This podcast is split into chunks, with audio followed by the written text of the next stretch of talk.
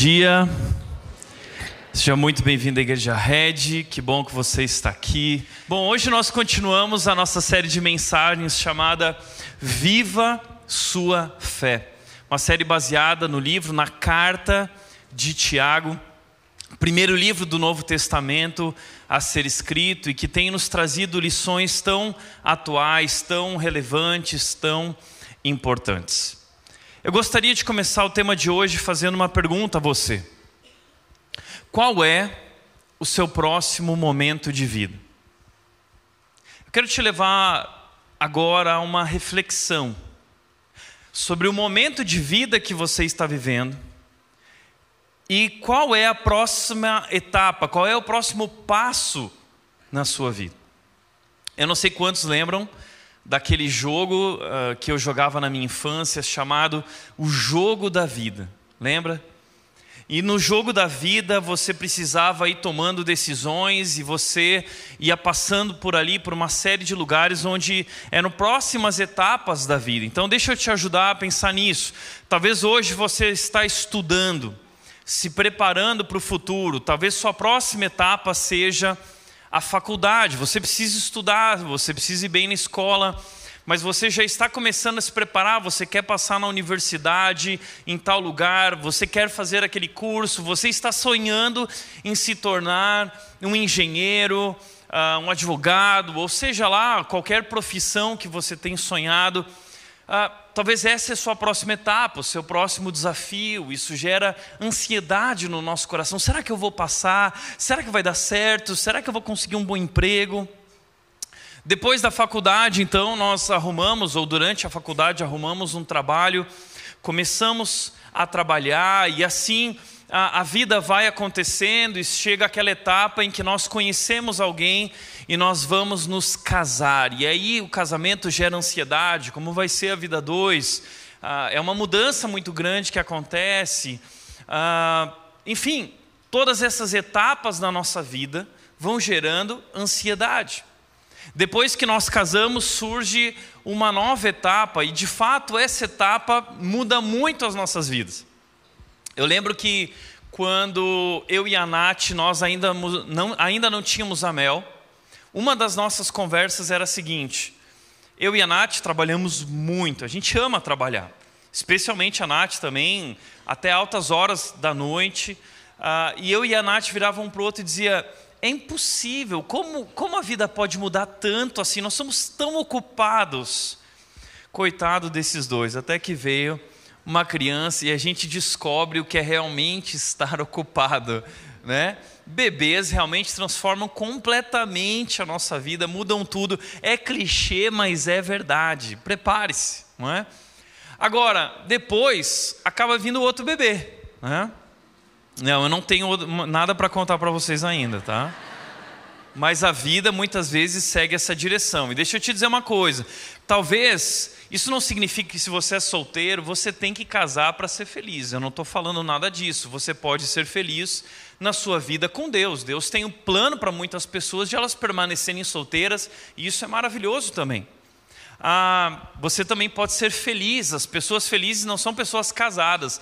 Pessoas felizes são pessoas que amam a Deus e depositam sua satisfação em Deus. Mas geralmente as pessoas seguem esse caminho, né? Depois um novo trabalho, porque agora eu tenho despesas, muitas despesas, são muitas fraldas, é muita comida, e se você tiver uma bebê como a Mel, é, é, você vai gastar muito no supermercado, com, ela come demais, o tempo todo, sem parar.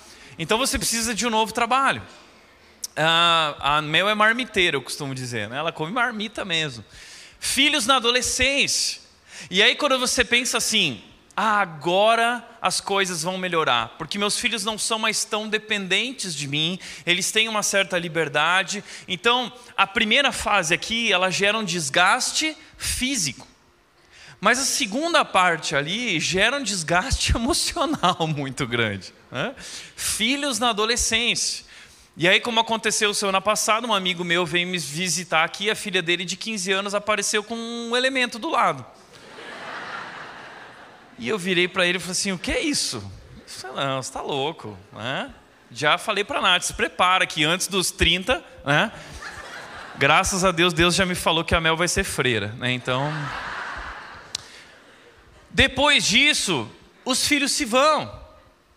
E aí a gente fica perdido, que fase é essa? E agora, como eu vivo essa fase? Passei minha vida inteira vivendo em função dos filhos e agora meus filhos não estão mais aqui. Muitos casais entram em crise nessa fase. Aí também chega uma próxima etapa que é a nossa aposentadoria. E agora eu deixo de trabalhar, continuo trabalhando. Como é a vida pós-trabalho? Enfim, a vida ela é feita de muitas etapas, muitos momentos. E cada uma dessas etapas, cada uma dessas transições, cada uma dessas mudanças geram muita ansiedade, não é? A preocupação com o casamento, a preocupação com a faculdade, vou passar, a preocupação com o trabalho, a preocupação com o filho, a... gera muita preocupação.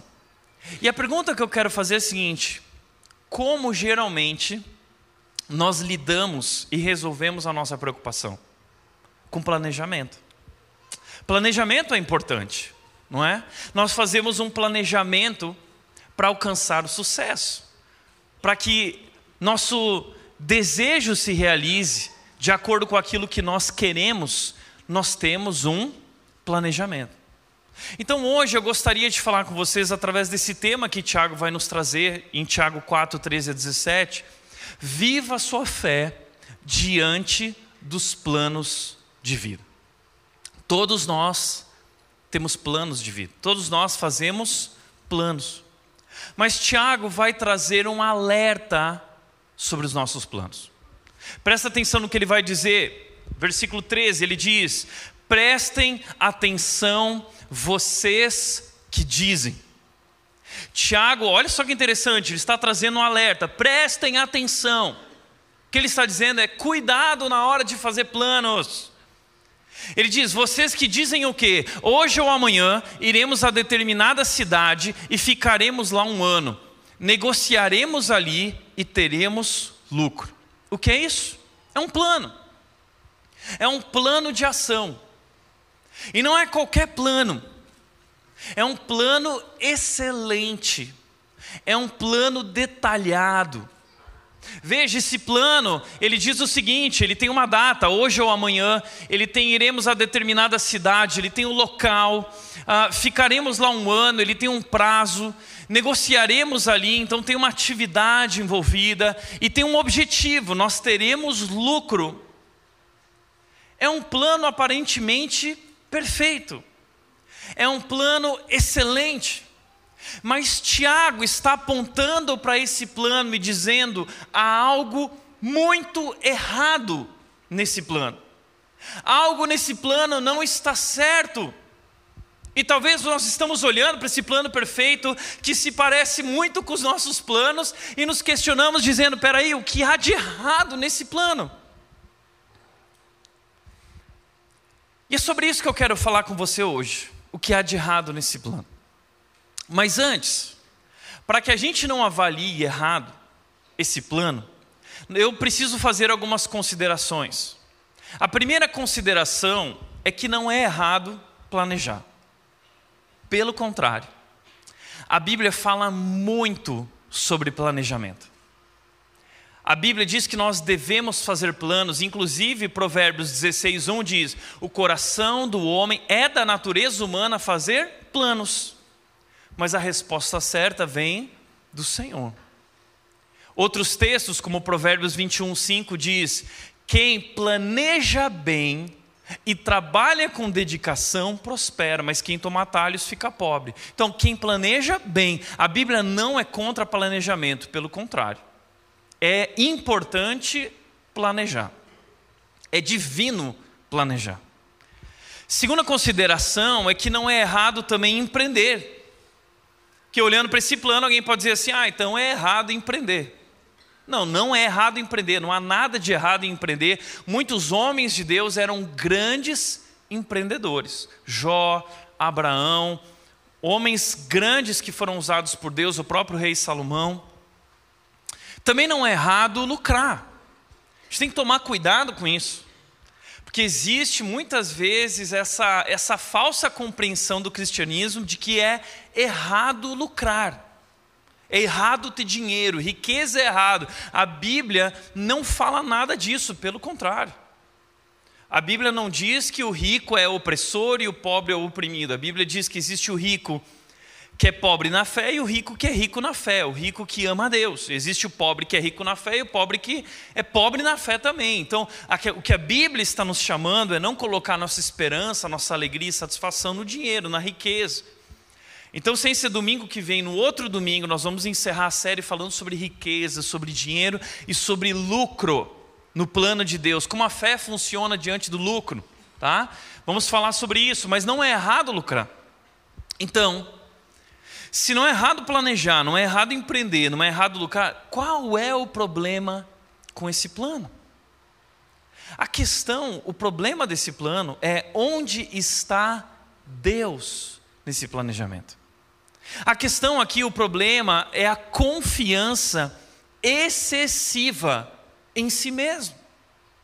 Deus não faz parte desse planejamento. É alguém que confia no seu próprio planejamento e a sua felicidade depende, está atrelada à realização do seu próprio planejamento, o seu planejamento pessoal. Sua satisfação está ali, o seu foco de vida, o seu alvo de vida, a razão da sua vida é o seu planejamento e a realização desse planejamento. E essa pessoa depende de si mesma, ela confia em si mesma, que é capaz de chegar lá. Agora, por que essa confiança excessiva em si mesmo, que muitas vezes vemos nos círculos por aí de grandes conferências de coaches dizendo: você pode, você consegue, o seu futuro depende de você. Tiago está confrontando isso declaradamente, dizendo que o nosso futuro não está em nossas mãos e não depende de nós. E crer nisso é crer errado. Por quê? Porque Tiago vai continuar dizendo o seguinte, nos versículos 14 e 15, ele diz assim: Como vocês sabem o que será de sua vida amanhã? A primeira questão para Tiago é: nós somos ignorantes com relação ao futuro. O futuro é imprevisível. Imprevisível. Já entendeu isso? Porque a gente vive essa mania de buscar os especialistas. Aí entrou o movimento da bolsa, né? Tudo ficou digital e todo mundo começou a comprar a bolsa de valores. Ah, eu vou comprar, vou comprar Oi, né? Vou comprar, é, é, é, deixa eu ver uma aqui. Enfim, são várias, né? Comprei. E aí você está lá esperançoso. Você ouviu os especialistas, mas você não podia prever uma pandemia, né? E de repente foram lá, não lembro quantos, cinco, seis, sete circuit breakers que quebraram a bolsa e caiu. Ah! Aí você entrava nos Instagrams daqueles especialistas, né? A Betina que tinha ganho milhões, eu estou sem dormir. As pessoas estavam sem dormir. Nós não somos capazes de prever o futuro. Isso não é só sobre a bolsa de valores. Isso é sobre todas as áreas da nossa vida. A cada ano a cada quatro anos surge um político dizendo o seguinte: olha, eu tenho um plano e tudo vai ficar ótimo. Já viu alguém realizar o plano? No meio surge uma pandemia, acontece uma série de coisas. Eu ouvi previsões, gente, sendo bem claro, eu não votei no atual governo. Mas eu vi previsões apocalípticas. Ah, o mundo vai acabar. Teve pessoas que me procuraram e falaram: todo meu dinheiro está em dólar. Desculpa, coitado de vocês colocou teu dinheiro em dólar. O dólar está caindo desesperadamente. Gasolina está caindo. Ninguém é capaz de prever o futuro. Ninguém. Nós somos ignorantes com relação ao futuro. O que você sabe, como você sabe o que será a sua vida amanhã. O PIB do Brasil está crescendo. Quem podia prever isso? Está entendendo? Nós somos ignorantes, ignorantes com relação ao futuro. E a gente fez vários planos e de repente vem uma pandemia e acaba com todos os nossos planos. Segunda coisa que Tiago vai dizer: a vida é como a neva ao amanhecer, aparece por um pouco e logo se dissipa. A vida é como a névoa ao amanhecer. Passa muito rápido. Tiago está falando sobre a brevidade da vida humana. Eu nunca esqueço meu amigo na escola. Daqui a pouco eu vou contar mais sobre esse momento, mas ele virou para mim sobre os planos de vida dele. Ele era baixista de uma banda em Novo Hamburgo, lá no Rio Grande do Sul, que estava ficando muito famosa. E ele virou para mim, no auge do orgulho dele, ele virou para mim, meu melhor amigo, e ele disse assim: Tiago, você ainda vai ver meu nome na capa do jornal.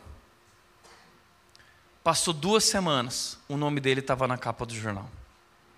Mas porque ele tinha morrido de leptospirose. A brevidade da vida humana.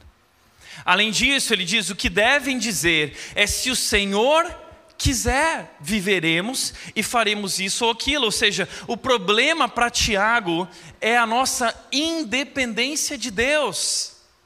Nós somos tão frágeis, nós somos tão ignorantes com relação ao conhecimento total e do futuro, mas nos gabamos de sermos capazes de fazer aquilo que na verdade não somos capazes de fazer, senão com a ajuda de Deus, com a graça de Deus e com a permissão de Deus. Então a grande questão para Tiago é essa. A questão para Tiago é o orgulho. Veja o que ele diz no versículo 16: caso contrário, se vocês não levarem em conta essas questões e colocarem Deus à frente dos planos de vocês, dependendo dele, não do seu próprio esforço e planejamento, vocês estarão se orgulhando de seus planos pretensiosos. E toda presunção como essa é maligna. Vocês estarão se orgulhando de seus planos pretensiosos. A questão para Tiago o problema é o orgulho, a soberba, de achar que o nosso futuro depende do nosso planejamento, do nosso esforço, de achar que nossa felicidade e sucesso depende de um diploma. A nossa vida está nas mãos de Deus. O nosso sucesso está nas mãos de Deus. A nossa felicidade está nas mãos de Deus. E é isso que Tiago está chamando atenção para nós sobre essa questão que nós temos conversado aqui do orgulho. O orgulho é o grande pecado das nossas vidas. O problema da nossa vida, a raiz do nosso pecado se chama orgulho, que é esse amor excessivo por si mesmo e achar que nós somos capazes por si mesmos, sem Deus. E esse orgulho se manifesta nos nossos planos de vida. Esse orgulho se manifesta na nossa falta de perdão. Tiago está tratando todas essas questões na carta dele. Pecados que partem do nosso orgulho. Ah, o orgulho também gera essas falhas na comunicação. O orgulho também se manifesta na nossa murmuração, reclamação das coisas que estão acontecendo na nossa vida porque não confiamos em Deus. O orgulho também se revela no nosso favoritismo de escolher as pessoas com quem a gente vai se relacionar de acordo com o status social delas. O orgulho também se manifesta na nossa maledicência, no falar mal do outro, nos acharmos superiores que os outros. O orgulho se manifesta na difamação. O orgulho se manifesta no conflito que temos com as pessoas. E orgulho se manifesta também na nossa ira, que, que nos impede de ouvir, estar pronto para ouvir, e logo nós nos iramos e queremos falar e gritar. Então, Tiago está tratando que o grande problema da nossa vida se chama orgulho. E muitas vezes o orgulho se manifesta aqui nos nossos planos de vida. Por quê? Porque nos nossos planos de vida, Deus não faz parte. Eu fui pastor de jovens antes de ser pastor da Rede. Já tenho. A Rede está completando 10 anos, mas já são 11 anos aqui em Dayatuba desde o começo do projeto. E antes disso, eu fui pastor de jovens durante 11 anos. E uma das coisas que eu mais vi na vida dos pais com relação aos planos para os filhos, o futuro dos filhos, foi isso. Deus não estava presente nos planos. E talvez você já viu essa história. Como que era? Os pais chegavam orgulhosos. Tiago, meu filho passou na universidade X. Uau! Então ele vai morar longe. É, ele vai morar lá longe, no interior. E o plano é esse: ele vai ficar lá cinco anos, nós vamos bancar, ele vai estar tá lá, vai ser assim. Os planos eram perfeitos. Depois ele vai se tornar um grande engenheiro, ela vai ser uma grande advogada, ele vai ser um grande médico, uma grande nutricionista. Uau, parabéns! E aí eu fazia a seguinte pergunta: E qual igreja ele vai frequentar nesses cinco anos lá nesse lugar? Aí os pais paravam, se olhavam. A gente não pensou na igreja. Você está dizendo que você está enviando seu filho para ficar cinco anos lá no interior de não sei aonde, sem trabalhar, no meio de uma galera Y, X, tá? E não vai ter ninguém pastoreando a vida dele, não vai ter ninguém discipulando a vida dele? Sabe o que acontecia? 99, eu, eu não quero errar, então vou dizer 99 para não dizer 100%. 99% desses pais depois voltavam para mim. Tiago, eu lembro, eu lembro de um pai desesperado, desesperado, porque a filha estava namorando uma outra moça. E o pai veio conversar comigo. Tiago, por favor, faz alguma coisa. Eu digo, mas o que eu posso fazer? Vocês fizeram as escolhas de vocês, o plano de vocês nunca teve Deus como parte dele. E desde então, naquela época, eu comecei a compartilhar o seguinte com os pais: o que é mais importante? O que, do que depende o futuro do seu filho? Você acha que o futuro do seu filho depende da melhor faculdade? Ou o futuro dele depende de Deus? Do que depende o futuro dele? Porque de fato eu creio que muitas vezes, se você planejar primeiro, por exemplo, muita gente fala assim: eu vou trabalhar em tal lugar, ah, e qual igreja você vai frequentar? Ah, eu não pensei na igreja. Ou seja, o trabalho vem em primeiro lugar antes de pensar na igreja que nós vamos frequentar. Eu não sei se você sabia disso, mas tem muita gente aqui na rede que veio para Indaiatuba não por conta de trabalho, veio por conta de igreja. Porque colocou a parte mais importante das nossas vidas é o nosso relacionamento com Deus. Nós queremos que nossos filhos cresçam nessa igreja. Então nós vamos em busca da igreja e o trabalho é consequência. Quanta gente fez isso? Eu não estou querendo dizer que você não pode viver em outros lugares, pode, mas a questão é qual igreja vocês vão frequentar vocês vão crescer espiritualmente, Deus fará parte da vida de vocês. Essa é a questão de Tiago. Nós fazemos os nossos planos sem colocar Deus em primeiro lugar. E como disse José Marbés, se os teus planos para um futuro satisfatório dependem de diploma, um romance, uma conta bancária, em vez de uma cruz sangrenta, você tem identificado o Salvador errado para a tua vida. Se os teus planos para um futuro satisfatório dependem de um diploma, do trabalho dos sonhos, da conta bancária, então você está revelando quem é de fato teu Salvador e onde está a tua confiança. Por isso, a pergunta que eu quero te fazer é a seguinte: onde está a sua confiança? Sua confiança está nos teus planos pessoais perfeitos, incríveis, ou na soberania de Deus.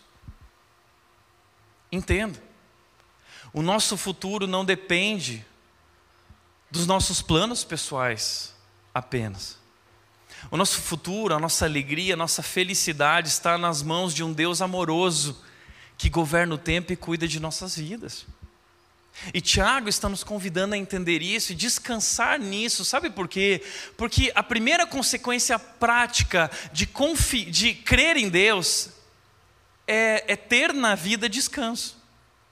A primeira consequência prática de crer em Deus é ter na vida descanso. Quem confia, descansa. E eu aprendo a descansar porque minha vida não depende somente de mim, mas a minha vida está nas mãos de um Deus poderoso que cuida de mim.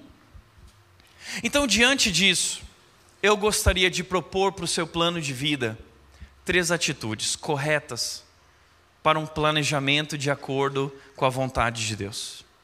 Você quer viver um planejamento, você quer viver uma vida, eh, eh, e, e, e veja, como eu disse, nós temos muitas etapas. E essas etapas e transições geram uma ansiedade.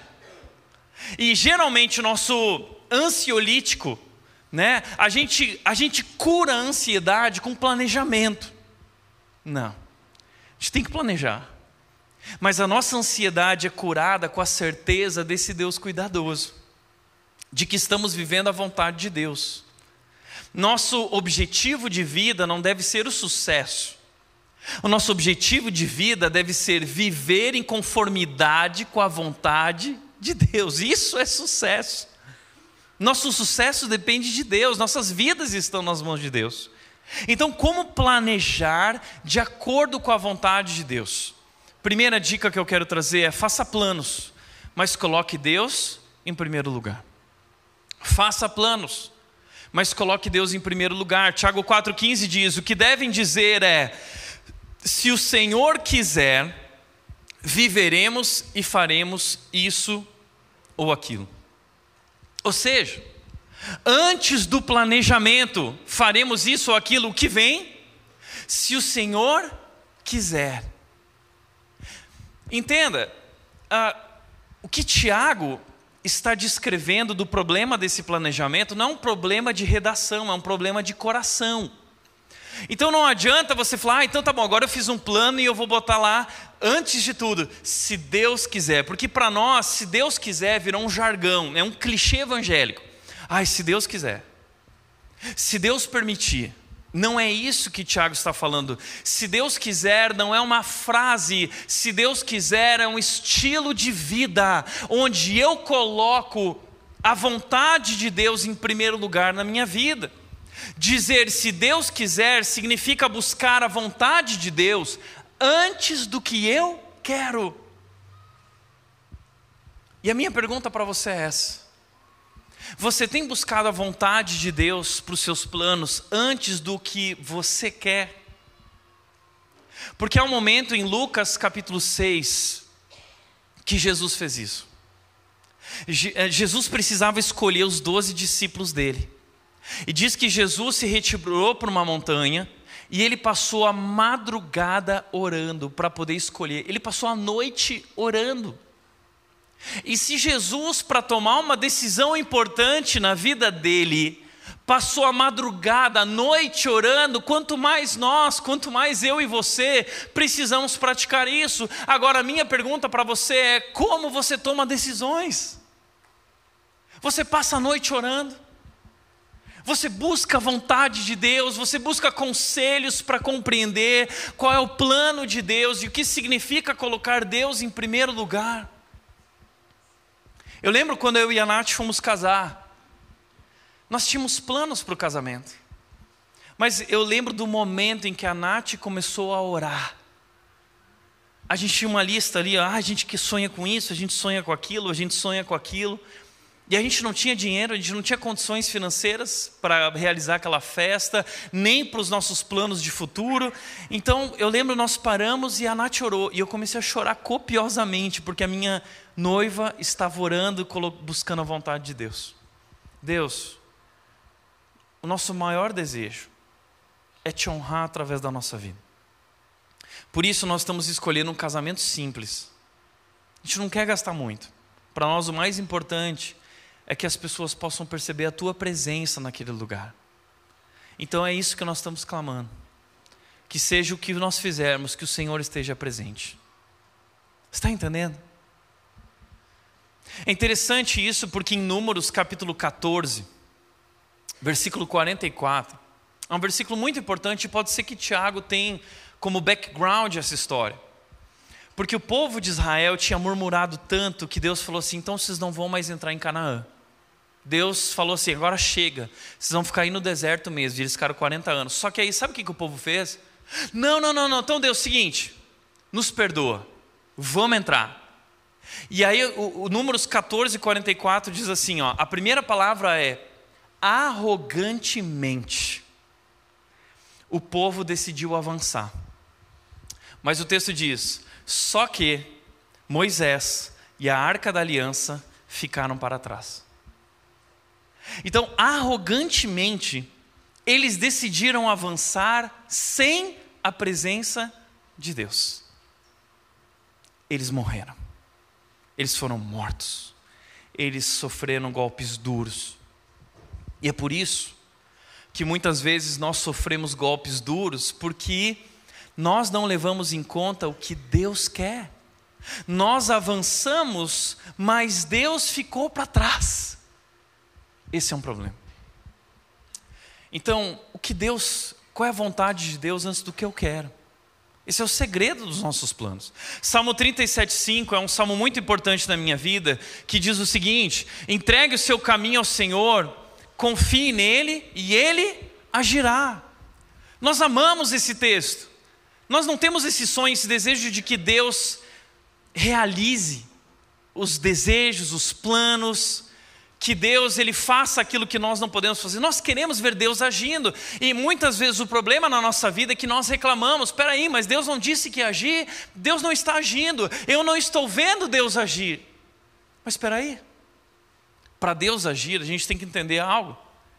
Para que Deus possa agir nas nossas vidas, o salmista está dizendo que nós precisamos fazer algo. Entregar o nosso caminho ao Senhor e confiar nele. Já parou para pensar que talvez o motivo de Deus não estar agindo é porque você nunca entregou de fato o teu caminho? O que significa entregar o caminho? Entregar teus sonhos, entregar teus planos, entregar teus desejos, entregar a tua felicidade, a tua satisfação nas mãos de Deus, colocar nele tudo isso, e então ele vai agir. E talvez esse é o problema, porque você nunca viu ou percebeu Deus agindo, porque você nunca de fato confiou nele, você nunca entregou a tua vida a Ele. E você sabe, muitos de vocês sabem, eu vivi esse exercício logo cedo na minha vida. Quando eu tinha 14 anos, eu recebi meu chamado e eu coloquei minha vida diante de Deus. Eu literalmente vivi esse texto: entrega o teu caminho ao Senhor, confia nele e ele agirá. E essa semana quem não sabe aqui, eu completei na sexta-feira 40 anos. Eu não gostaria de ficar falando isso, não queria contar para ninguém, mas é a verdade. Não é feio envelhecer, é feio envelhecer e não se tornar sábio, não amadurecer. Então eu estou muito feliz e eu parei para pensar nesses 40 anos que dizem que existe a crise da meia-idade, né? Muita gente veio zoar a crise da meia-idade. Eu quero dizer o seguinte: é, eu fiz um balanço essa semana da minha vida. E eu sou o cara mais feliz do mundo. E eu parei para pensar lá atrás, quando eu tinha 17 anos, e eu tomei uma, uma decisão que representa esse momento de deixar tudo para trás, entregar o caminho ao Senhor, buscar em primeiro lugar o que Deus queria. E eu lembro que nós estávamos na sala de aula, eu tinha 17 anos, e o professor de administração, ele falou o seguinte, eu fazia um curso técnico, e o professor falou assim: cada um aqui vai mostrar o seu plano de vida para o futuro e vai apresentar a sua profissão. E aí veio o primeiro colega, ah, eu vou ser engenheiro, vou ser isso, vou fazer isso. Aí veio o outro, ser advogado, vou fazer isso, ser professor, ser é, é, construtor. E, e todos os colegas foram lá. Aí lá no final, eu deixei para o final, né? Chegou o Tiago, e aí eu apresentei meu sonho de vida. Falei assim: olha, eu não sei o que vai ser do meu futuro, mas eu decidi entregar minha vida a Deus e eu vou ser pastor.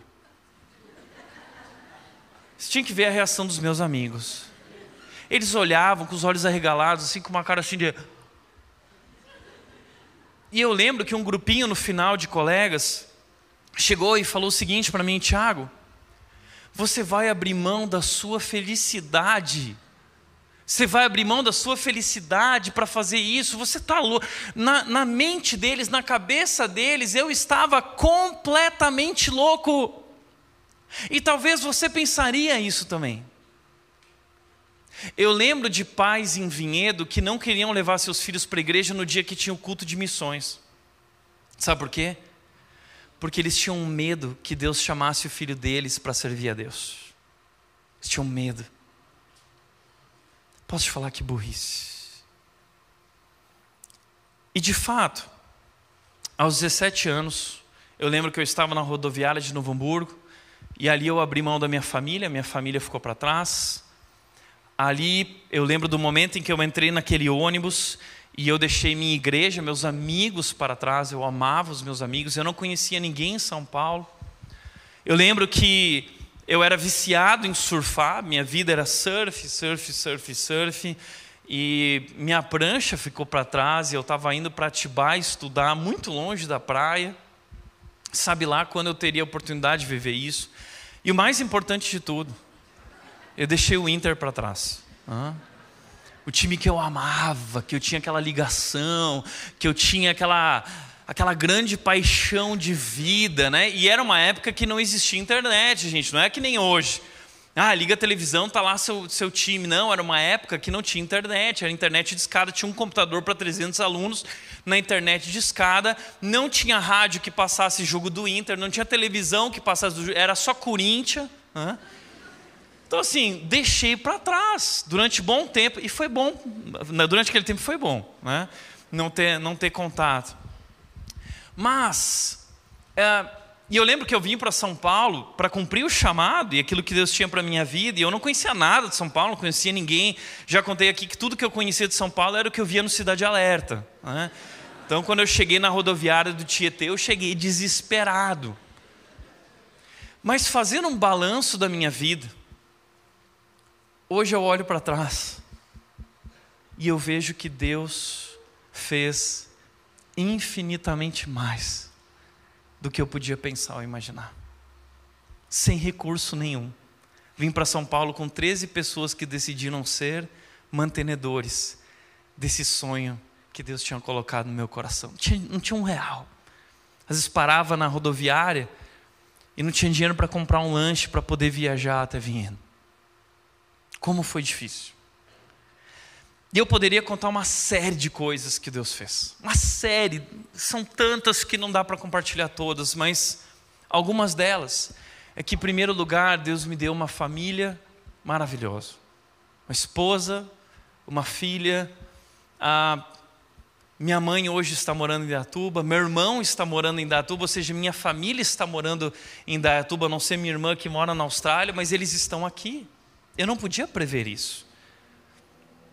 Agora, ah, ao longo dessa história, muitas coisas Deus foi fazendo. Uma delas, por exemplo, eu lembro que eu recebi o convite para ir para a Indonésia para participar de uma conferência de líderes mundiais, com líderes de 130 países, e eu fui escolhido como um dos representantes do Brasil.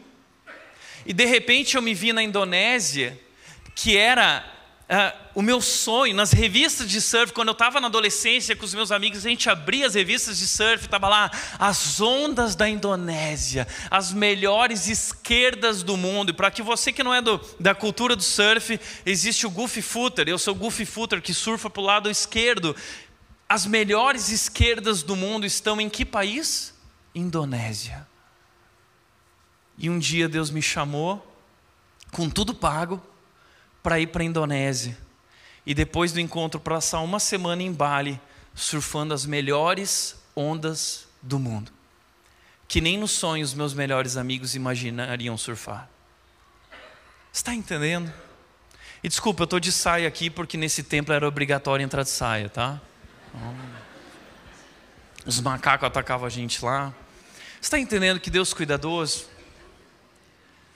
No meio desse processo, muitos de vocês já ouviram essa história, me perdoe se você já ouviu, mas tem muita gente nova aqui. Mas Deus também, também realizou o sonho na minha vida de conhecer os jogadores do Inter. Essa é uma foto do, do, do Globo Esporte. Como que eu fui parar ali com o Nilmar? Não sei se está vendo o Nilmar, e eu peguei essa foto, esse frame, porque parece que o Nilmar está me, me paparicando. Né? Ele está com o livro Uma Vida com Propósitos aqui na mão, porque como que aconteceu isso?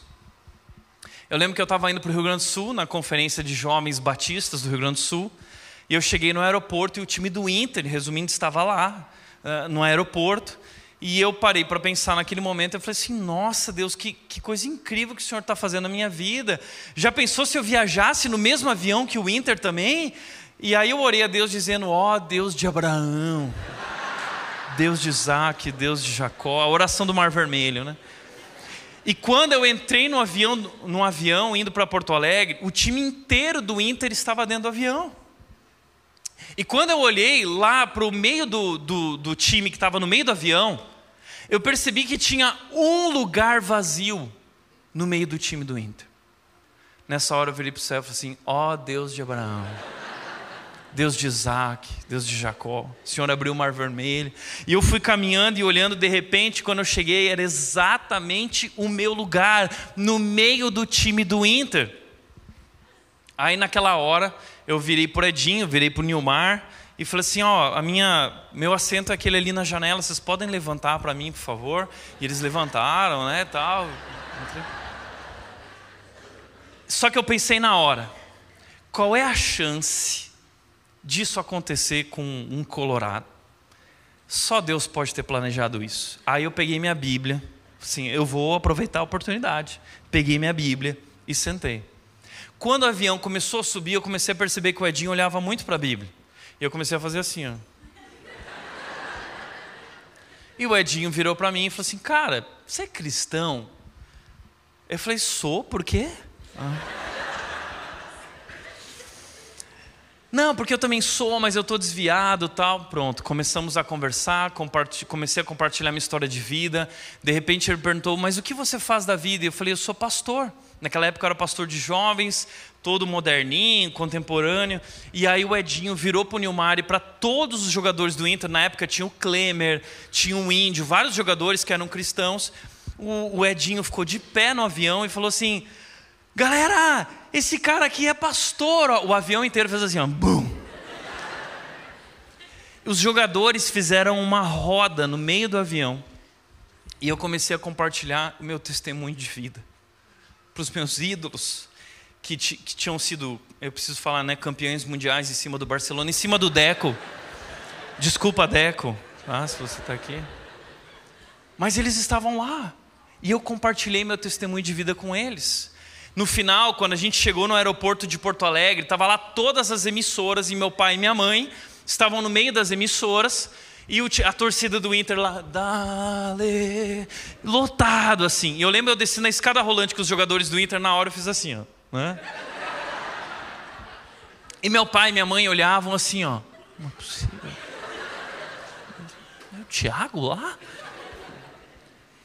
E os jogadores no final viraram para mim e falaram assim: Thiago, a gente vai ter quarta-feira o jogo do Chivas de volta, vem participar do jogo. Tal. Eu disse: Olha, quarta eu não estou mais aqui, eu volto na terça. Então vamos fazer o seguinte: segunda-feira tem um jogo fechado aqui, treino fechado, vem participar do treino com a gente. Segunda-feira eu fui, depois da conferência, fui lá no Beira Rio e eu conheci o Beira Rio de uma maneira como nenhum outro torcedor talvez nunca vai conhecer de entrar no campo pisar no campo, entrar no treino, estar tá junto no treino, sair com os jogadores e depois o Nilmar virar e falar assim: quer uma carona? Não, Nilmar, não se preocupa com isso. Né? De andar no carro do Nilmar junto com ele. Está entendendo as coisas que Deus faz? Nenhum dos meus amigos nunca sonhou que poderia viver isso. Mas também nessa história, tem essa história aqui uma igreja chamada Red. Eu nunca poderia imaginar. Uma igreja que começou numa garagem e hoje alcança mais de 4 mil pessoas e alcança o Brasil e alcança pessoas do mundo inteiro. Estamos construindo um novo espaço que eu nunca e ninguém aqui poderia imaginar. Sexta-feira, a gente recebeu uma ligação do pessoal dos Estados Unidos nos convidando para o seguinte: nós queremos que o Tiago grave um vídeo de três minutos para passar antes da pregação do Andy Stanley, que é um dos maiores pastores do mundo, no México, na Conferência do México e no Retiro de Pastores em Atlanta. E a gente quer que o Tiago venha dar um workshop de 50 minutos na Conferência do México e lá em Atlanta para os pastores do mundo inteiro que estão lá, estão lá, estarão lá, Austrália, África, Reino Unido, contar o que Deus está fazendo na rede para nós.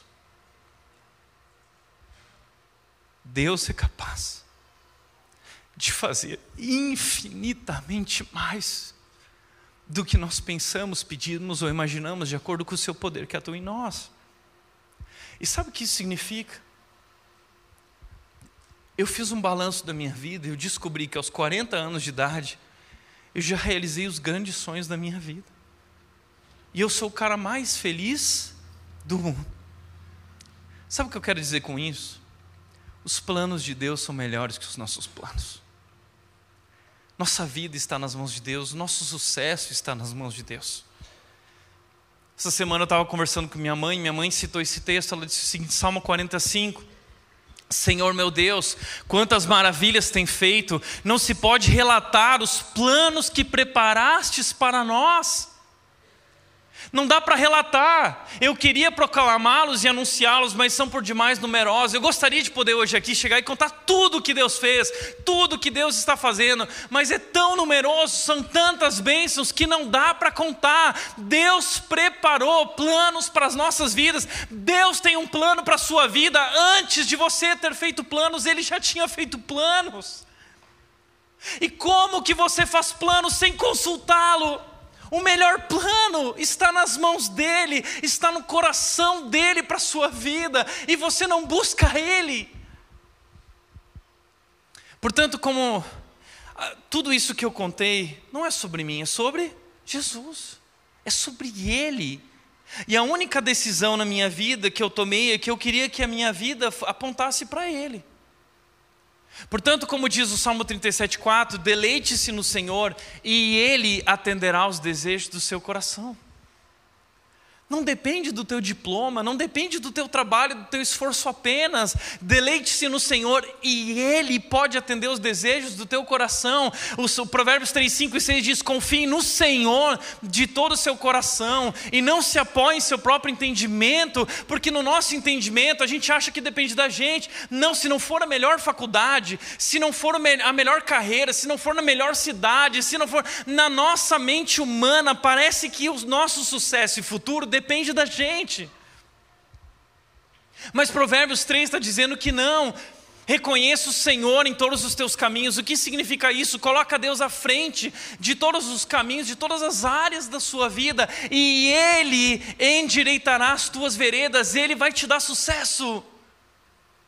Não depende de você, depende dEle. E entenda, eu não estou querendo dizer que você precisa largar tudo agora e virar pastor. Não. Como disse Tim Keller, nossas vocações são um caminho para fazer a obra de Deus no mundo. Você também pode servir a Deus e apontar, sua vida pode apontar para Jesus através da sua vocação. Você pode servir a Deus fazendo o que você faz de melhor. Vocação é a maneira como Deus se expressa através de você. Deus quer usar a tua profissão. Se o que você faz de melhor é empreender, empreenda. Se o que você faz de melhor é dar aulas, dê aulas. Mas faça a obra de Deus através da sua vida, através da sua vocação, sirva a Deus, que a sua vida aponte para Deus. Faça planos, mas coloque Deus em primeiro lugar. Segundo, faça planos, mas desfrute cada momento.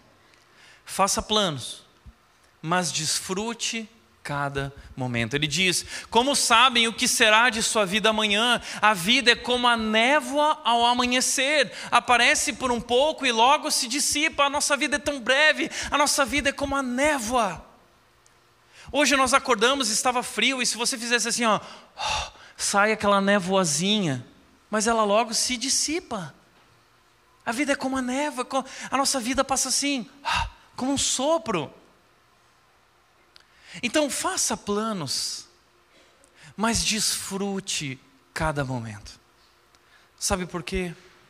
Porque, como disse Salomão em Eclesiastes 11:10, ele diz: "Afasta do coração a ansiedade e acaba com o sofrimento do seu corpo, pois a juventude e o vigor são passageiros, a vida é passageira." E o problema é que nessas fases da vida e transições e mudanças, nós ficamos tão ansiosos, tão preocupados com o futuro, que nós esquecemos de curtir e desfrutar do que está acontecendo. A gente olha tanto para o futuro, que a gente não percebe as pessoas ao nosso redor, as oportunidades ao nosso redor, nós vivemos ansiosos. E a gente tem essa ideia enganosa, né, de que na próxima etapa eu vou ser feliz. É sempre lá, a felicidade está sempre no próximo passo, e a gente não se torna de, satisfeito e não desfruta dos momentos que Deus deu agora. Então, esse é o nosso desafio. Tim Keller diz: Deus olha para o ansioso e diz: Eu rasguei meu filho por você, e você tem medo de que eu não lhe dê o que você precisa? Deus rasgou o filho dele por você, e você tem medo de que Deus não vai te dar o que você precisa? Por que você está ansioso? Como eu disse, a primeira consequência prática de quem crê em Deus é o descanso. Então eu preciso aprender a descansar e viver o dia que Deus me deu hoje. Porque um dia, no maior discurso de Jesus, o maior discurso, a maior pregação de Jesus, Mateus capítulo 5 e 6, a bem-aventurança, ele virou para os discípulos dele e ele disse: Por que vocês estão se preocupando com amanhã? Olha os lírios do campo, nem Salomão se vestiu como eles se vestem. Olha para os pássaros, Deus alimenta eles, quanto mais vocês, vocês têm um pai que ama vocês. Não se preocupem com amanhã, o amanhã trará suas preocupações. O Pai está cuidando de vocês, desfrutem de cada dia. Então, como disse Eclesiastes capítulo 3, versículo 1, para tudo há uma ocasião certa, há um tempo certo para cada propósito debaixo do céu. Há uma ocasião certa para cada momento da nossa vida, e a pergunta que nós devemos fazer é: na agenda de Deus para a minha vida, hoje é tempo de quê? Parar de ficar só preso no futuro e viver o agora. Hoje na minha vida, o que Deus quer que eu viva, que eu desfrute com minha família, com meus filhos, minha esposa, meu marido. Sabe que meu pai, quando chegou na terceira idade, ele viveu uma crise. E ele queria entender o que Deus queria dele naquele momento. A pergunta que meu pai fez foi essa: O que Deus quer da minha vida? E eu lembro que meu pai fez duas coisas naquele momento. Ele foi procurar o Ebenezer Bittencourt, onde ele ouviu uma palestra sobre momentos de vida e como se preparar e como desfrutar de cada momento. Mas eu lembro também que eu enviei um livro para o meu pai. Meu pai estava vivendo essa crise e eu vivi esse, eu enviei para o meu pai esse livro chamado Perdido no Meio, a crise da meia-idade e a graça de Deus, do Paul Tripp. Depois que meu pai morreu, eu peguei o livro de volta para mim. E meu pai tinha destacado uma frase do livro. Eu quero te mostrar que frase ele tinha destacado. Como um filho de Deus, a sua história é um capítulo na história dele não é a minha história, é a história dele. Nossas histórias são um capítulo na história dele. A Bíblia de Deus contando a história dele, de forma que possamos conhecê-lo, conhecer a nós mesmos e, mais que isso, viver de uma forma que seja consistente com o enredo dele.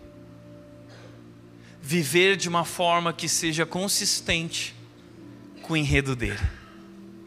E eu lembro que naquele momento, meu pai tomou algumas decisões na vida dele. A primeira decisão que meu pai tomou foi a decisão de curtir o casamento dele com a minha mãe. E eles curtiam um casamento fazendo viagens, eles começaram a viajar muito, tanto para fora do Brasil quanto Ali mesmo no Rio Grande do Sul, todo fim de semana eles viajavam e as pessoas ficavam falando: Puxa, que vida é essa? Que vida é essa? Eles curtiram.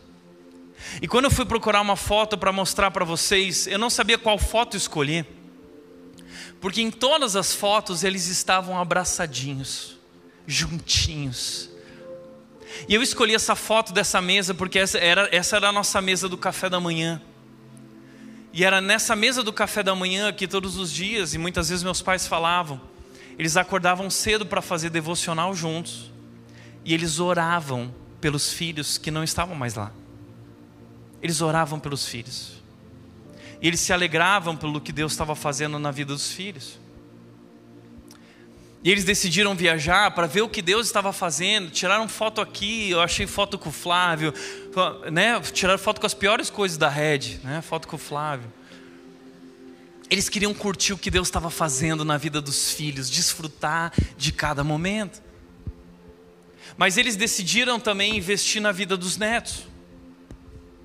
Mas não só investir na vida dos netos, investir espiritualmente na vida dos netos eles investiam espiritualmente quando eles iam visitar os netos, não era só sobre presentes, era sobre o nosso Salvador, eles contavam histórias, eles investiam espiritualmente. E eu tenho esse privilégio, deixa eu falar isso. Minha mãe tomou uma decisão como vó. Ela entendeu que na agenda de Deus para a vida dela, hoje é momento de investir espiritualmente na vida da Mel. E ela toda quarta de manhã, ela prepara as atividades compra livrinho de Noé, de para ir lá na Mel investir na vida espiritual da Mel. E como isso tem feito diferença na vida da Mel. Investir na vida dos netos. Mas eu lembro que, além de tudo isso, teve um dia que eu e meus irmãos, nós recebemos essa foto, março de 2020, se eu não me engano. Nós recebemos essa foto. Eu, meu irmão e minha irmã. E meu pai falou assim: Eu estou entendendo o que Deus quer de mim nesse momento. E eu quero dizer que eu preparei tudo, tudo, tudo, tudo, tudo. Se um dia acontecer algo comigo, está tudo aqui. Eu deixei tudo pronto. Eu fechei o ciclo. Meu pai não sabia que estava doente. Não sabia. Depois de dois meses, meu pai recebeu a notícia do câncer. E mais dois meses, ele morreu. Ele morreu em agosto. E eu lembro que quando meu pai estava perto da morte, eu viajei para o Rio Grande do Sul, ele ia fazer uma cirurgia. E eu cheguei no Rio Grande do Sul, entrei no hospital e quando eu estava diante do meu pai, na noite antes da cirurgia, a cirurgia era logo cedo. Eu lembro que eu virei para o meu pai e eu disse o seguinte: Pai, você sabe que essa cirurgia tem riscos, né? E meu pai disse: Eu sei, filho. E eu disse: Pai, você está preparado? E meu pai virou para mim e disse: Eu estou preparado, filho. Eu vivi. Mas mais do que viver, eu confiei na minha vida ao meu Salvador. E eu sei que é Cristo que. Eu sei que a minha vida está em Cristo. E eu sei que se algo acontecer, eu estarei com Cristo e vocês estarão com Cristo. Então eu estou pronto. Minha única preocupação é a mãe. Se algo acontecer comigo, que você leve a mamãe para Indaiatuba e cuide dela por mim. Meu pai foi fazer aquela cirurgia e uma complicação levou ele a óbito. Nós poderíamos ter reclamado com a equipe médica, ah, um erro na cirurgia. Não. Nosso Deus é soberano nós confiamos no nosso Deus. Era o tempo de Deus para o papai. Mas ele desfrutou. Posso te falar uma coisa? A vida é como a névoa. Não deixa o abraço para amanhã. Hoje é dia de abraçar. Hoje é dia de dizer eu te amo. Hoje é dia de dizer eu te perdoo. Hoje é o dia. Não fique postergando aquilo que precisa ser feito hoje. Faça planos, mas aproveite cada momento. E terceiro e último, faça planos. mas seja um canal de bênçãos. Tiago 4,17 diz: Lembrem-se de que é pecado saber o que devem fazer e não fazer. É pecado saber o bem que devem fazer, dizem outras versões, e não fazê-lo. Sabe o que isso significa? Que pecado não é somente as coisas erradas que nós fazemos. Pecado são as coisas boas também que nós deixamos de fazer. A gente sempre se concentra no pecado como aquilo que nós fazemos que é errado. O que Tiago está dizendo que é pecado também a omissão da bondade.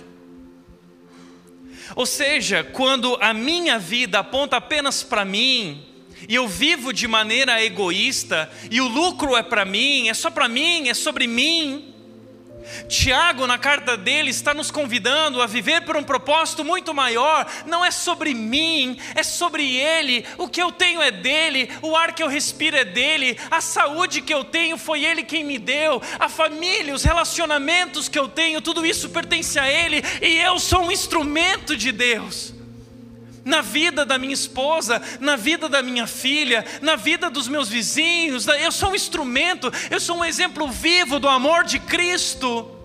E Deus está me chamando para fazer o bem, para ser um instrumento dele de bondade, de amor.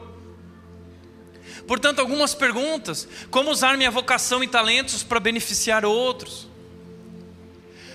Quais são as oportunidades onde posso servir ou doar generosamente? Como posso encorajar e apoiar alguém que está precisando de ajuda? É sobre isso. Meus planos vão muito além de só obter lucro. Meus planos pensam o seguinte: como eu posso ser um canal de bênçãos? Como eu posso ser um instrumento de Deus onde eu estou? E é isso que é felicidade. Como disse o Érico Veríssimo no livro dele, Olhai os lírios dos campos. Quando Eugênio estava vivendo uma vida infeliz, ele pergunta para Olívia: Olívia, qual é o seu segredo? E a Olívia diz que o segredo dela é quando ela aprendeu a olhar além de si mesma. E ela diz: felicidade é a certeza de que nossa vida não está passando inutilmente. E a gente só vai ter essa certeza quando nós tivermos a certeza que o nosso pequeno capítulo da história faz de, par, faz de fato parte da história dele, do enredo dele para as nossas vidas. Portanto, para refletir e praticar, primeiro, em quais áreas da sua vida você confia mais em seus planos do que em Deus? Segundo, como você pode viver de maneira significativa intencional diante da brevidade da vida?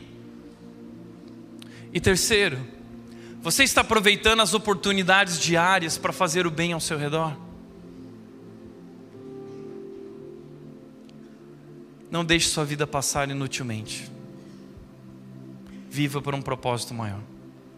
Faça planos, mas busque a vontade de Deus. Faça planos, mas coloque Deus em primeiro lugar.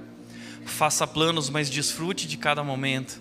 Faça planos, mas seja um canal de bênçãos. Amém? Feche teus olhos.